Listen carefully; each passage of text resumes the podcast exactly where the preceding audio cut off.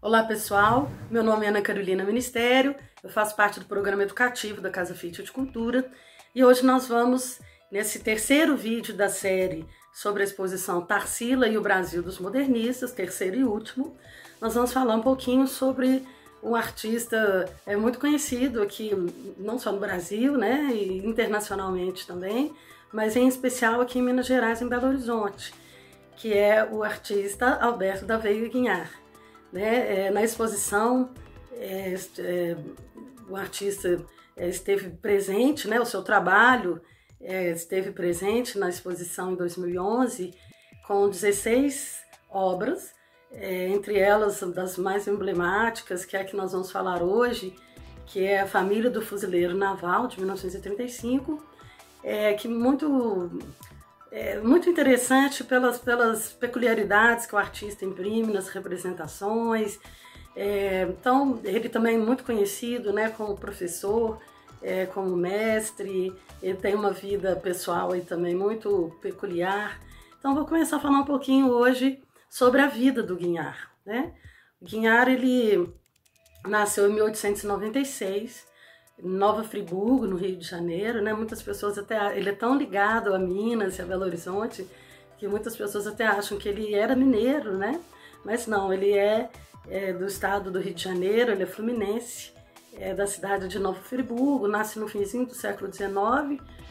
É, e, mas ele logo, logo cedo, ele perde o pai, né, com 10 anos, numa situação meio trágica, né, a, em função de um disparo de arma de fogo, aí ficam aí as especulações se teria sido um acidente, se teria sido suicídio, enfim.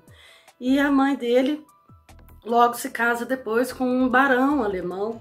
Então ele com 11 anos ele vai para a Europa junto com a irmã, é, né, a família toda se muda para a Europa com a partir desse novo casamento da mãe. E ele Tá, na verdade, ele passa na Europa mais de 20 anos, né? Ele fica lá dos 11 aos 33. E aí lá ele realmente vai, a mãe percebendo é, o talento, a vontade, as pesquisas, as experimentações do filho em relação ao universo artístico, o matricula na Academia é, Real de Belas Artes de Munique.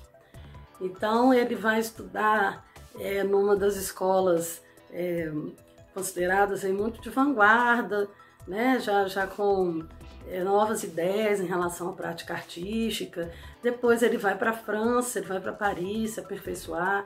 Depois vai para a Itália, né? passa um tempo em Florença. Então ele teve uma formação acadêmica muito forte, é, apesar de quando ter voltado ao Brasil ele ter é, dispensado um pouco essa rigidez toda acadêmica, né, do, do, ensino formal de arte. Não que ele não tivesse preocupado com a questão da técnica, mas ele, enquanto professor aqui no Brasil, ele também se preocupou muito com a questão da experimentação, do novo, né? Então ele volta para o Brasil em 1929, volta para o Rio de Janeiro, ele abre um ateliê no Jardim Botânico e também é, passa a dar aulas né, na Fundação Osório, para meninos, para crianças e adolescentes órfãos é, de, de, famílias militares.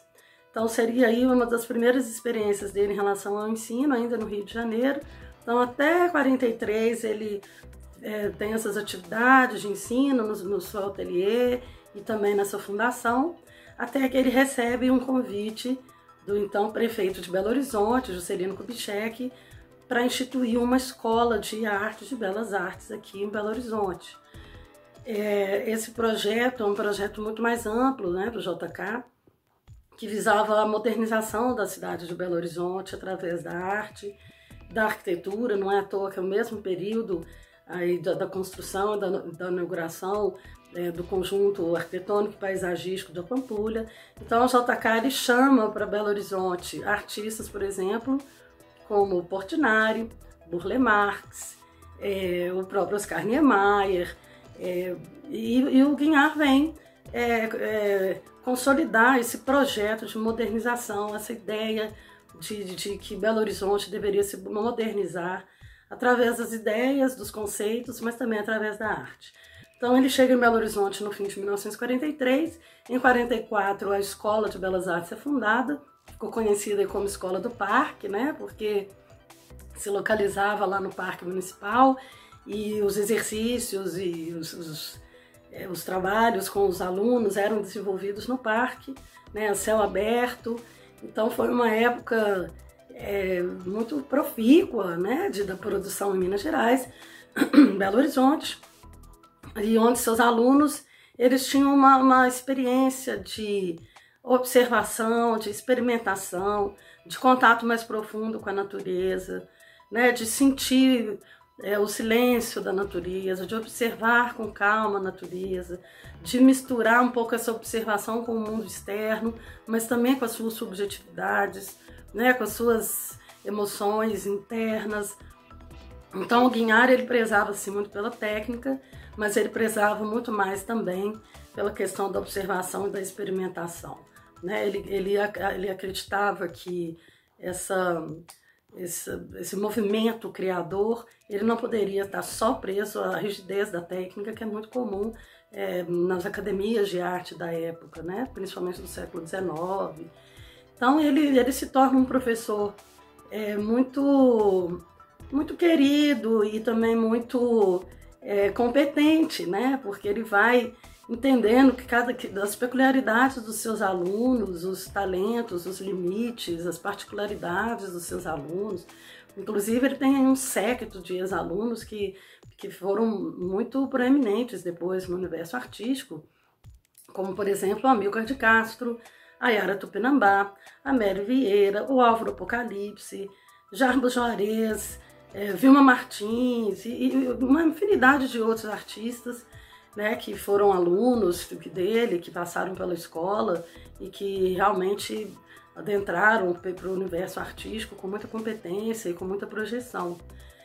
É, o Quinhá, a, escola ela vai se desenvolvendo né, durante toda a década de 50, 60, é, mesmo com a morte dele em 62, a escola vai se desenvolvendo até transformar né? Em 1994, ela, ela se torna associada, ela passa a integrar a Universidade do Estado de Minas Gerais, né? a UENG, e onde hoje é, nós temos aí a Escola Guinhar, e que inclusive eu tenho é, uma, né, pessoalmente uma ligação com a escola, que foi onde eu desenvolvi o meu mestrado e foi onde também eu é, fiz o meu estágio de docência. Então é uma escola que, que tem assim um, um xodó, assim, não só em relação aos meus trabalhos, às minhas pesquisas, mas também de muitos artistas, muitos estudantes até hoje em Belo Horizonte.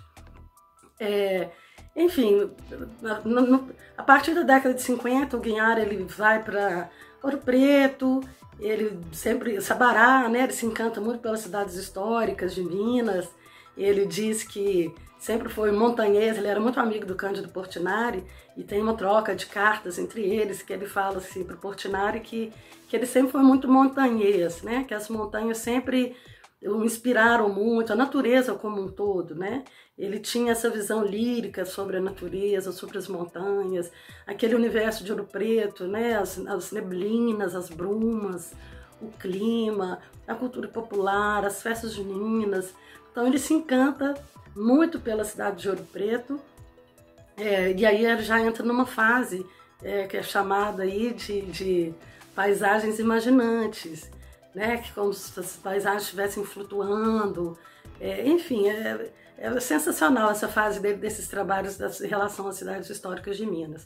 Mas hoje nós vamos falar de uma obra é, do início da carreira dele. É, início assim, né, logo que na primeira década, logo que ele chega no Brasil, ele vai participar, ele é um dos destaques, inclusive, do Salão Revolucionário de 1931, é, onde ele, que, que ocorreu né, na Escola Nacional de Belas Artes, onde ele apresenta várias obras e ele realmente se destaca entre vários outros artistas que participaram. E a partir daí ele realmente ele começa a ter uma projeção é, tanto nacional quanto internacional, pela crítica também. Quando ele chega em Belo Horizonte no início da década de 40, ele já é um artista consolidado, ele já tinha o seu nome é, já o nome já é conhecido, né, tanto no Brasil quanto fora. Então ele já tinha um respaldo, né, enquanto artista e enquanto professor também.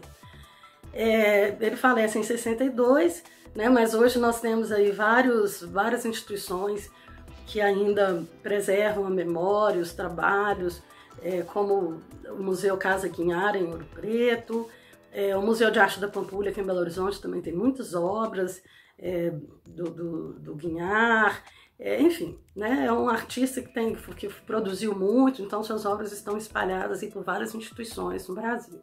Hoje nós vamos falar sobre uma obra que se chama é, A Família do Fuzileiro Naval, que é da década de 30 e que é considerada aí uma fase do Guinhar chamado lirismo nacionalista, né, em que ele sim estava também, assim como os outros artistas, preocupados com o que seria essa cultura nacional, com o que seria é, a, em retratar a cultura popular e também essa, essa questão de como que seria esse olhar em relação às populações negras e à cultura afro-brasileira. Só que nessa obra nós percebemos uma grande diferença em relação às outras representações dessas populações no modernismo brasileiro. É, nós vemos uma família, é, uma família negra, né? É, mas não é esse negro, é, por exemplo, trabalhador rural, braçal de Portinari, nem são os operários das, indústrias, das indústrias paulistas de Tarsila, né? Já é uma família é, urbana, assim como uma família qualquer de burguesa, né, ou pequeno burguesa, é, muito bem vestidos, com uma casa muito bem decorada, com tapetes é, é, bacanas, né, assim, tapetes é, que, que, eram muito comuns dessas casas, dessas famílias burguesas, é, é, os vestidos, né, nós podemos notar que a esposa está com um vestido muito comum, as famílias pequeno burguesas. Então, ele começa a retratar essas populações que sempre foram invisibilizadas ou representadas de uma forma estereotipada. E ele simplesmente, não só nessa obra, mas também tem uma outra obra que chama Os Noivos, e uma outra obra também que chama é, A Família no Parque, em que ele retrata famílias negras como outra qualquer, como uma família branca também. Né? Então, nessa obra, nós podemos perceber, inclusive na composição, é a composição é uma, uma, composição clássica de um modelo de retrato padrão de famílias burguesas do século XIX, em que os pais estão sentados, né, e os filhos em volta. Então nós podemos perceber o fuzileiro naval sentado com a farda, é, do seu lado a esposa muito bem vestida, atrás os filhos, um dos filhos inclusive é também fardado, né, já sugerindo aí seguindo a carreira do pai, na, na, né, na, na carreira militar. Então, é, enfim, com as cortinas, com flores, uma casa muito bem decorada. E, enfim, então é, é, o Guinhar ele coloca essas populações é, inseridas dentro da sociedade brasileira, né? E não só naqueles estereótipos do trabalhador braçal, do operário, mas inseridas dentro de uma classe média, que até então era retratada só com famílias brancas, geralmente, né, com famílias brancas. Então, essa representação das populações negras do Guinhar é muito, muito peculiar, né, muito diferenciado dos outros artistas modernistas. Na, na obra, por exemplo, é, A Família no Parque, nós vemos uma família negra também passeando, também posando, como se fosse para aqueles lambe-lambes, né? É, o pai provavelmente assim como se fosse um funcionário público. Então, é, é, ele tem essa visão um pouco mais é, de inclusão dessas populações e muito marcada principalmente na década de 30 esses trabalhos, né? Então é isso, pessoal. Guinhar é, sem dúvida, um dos maiores artistas modernistas do Brasil. Não, não é um dos mais conhecidos, como Portinari de Cavalcante, por exemplo. Por isso, acho que ele merece, sim, uma pesquisa mais aprofundada. Hoje nós temos muitos materiais artigos, dissertações e pesquisas sobre ele. Convido a todos para que conheçam um pouquinho mais sobre esse artista tão importante para o Brasil e para Belo Horizonte. Tá bom? Então é isso, pessoal. Até mais, até a próxima.